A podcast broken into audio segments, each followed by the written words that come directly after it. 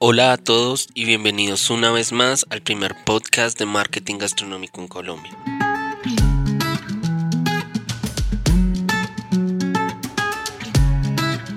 Como lo pudiste leer en el título, hoy iniciamos el año y la década del 2020 hablando sobre una herramienta maravillosa que suele ser muy poco entendida para algunos e ignorada para otros, la ingeniería de menú.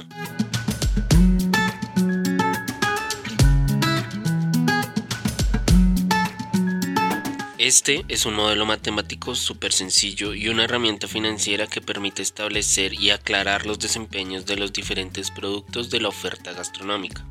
Esta herramienta ayuda a mejorar la disposición de los productos y a determinar un adecuado plan de acción al momento de fijar o corregir los diferentes precios.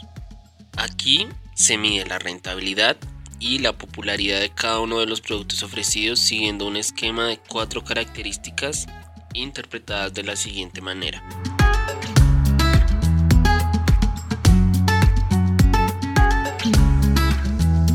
En primer lugar tenemos el platillo estrella, cuya representación se muestra con una alta popularidad y una alta rentabilidad frente a los demás productos.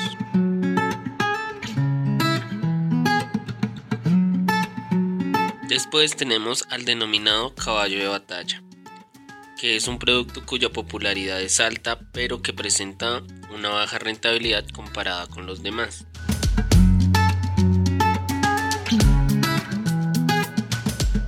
Luego de esto tenemos al producto rompecabezas. Este tipo de producto representa una baja popularidad frente a los demás, pero posee una alta rentabilidad.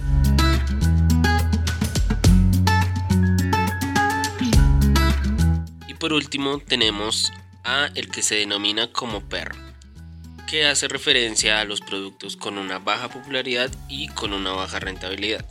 Este tipo de productos al final del estudio de ingeniería de menú son los que se suelen modificar o simplemente sacar de la oferta gastronómica. Todo este modelo matemático y esta ingeniería de menú se hace mediante una comparación de precios y a la vez de costos de materia prima y de producción. Se miden las diferentes ventas a lo largo de un periodo determinado y fijado por la gerencia para así poder medir los diferentes resultados. Y es así de sencillo, se aplican unas cuantas fórmulas matemáticas, se mide la rentabilidad y la popularidad que tiene un producto frente a los otros, se realiza un corte en un periodo determinado y se realiza una comparación y un promedio de todos los platos para así obtener un indicador común entre todos.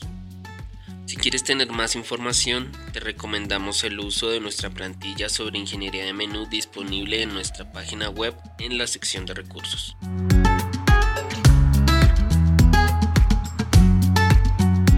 Una vez más, gracias por escucharnos y recuerda que nos encuentras en redes sociales como Apexes. Sí, con doble A al inicio. Hasta el próximo episodio y un feliz año 2020.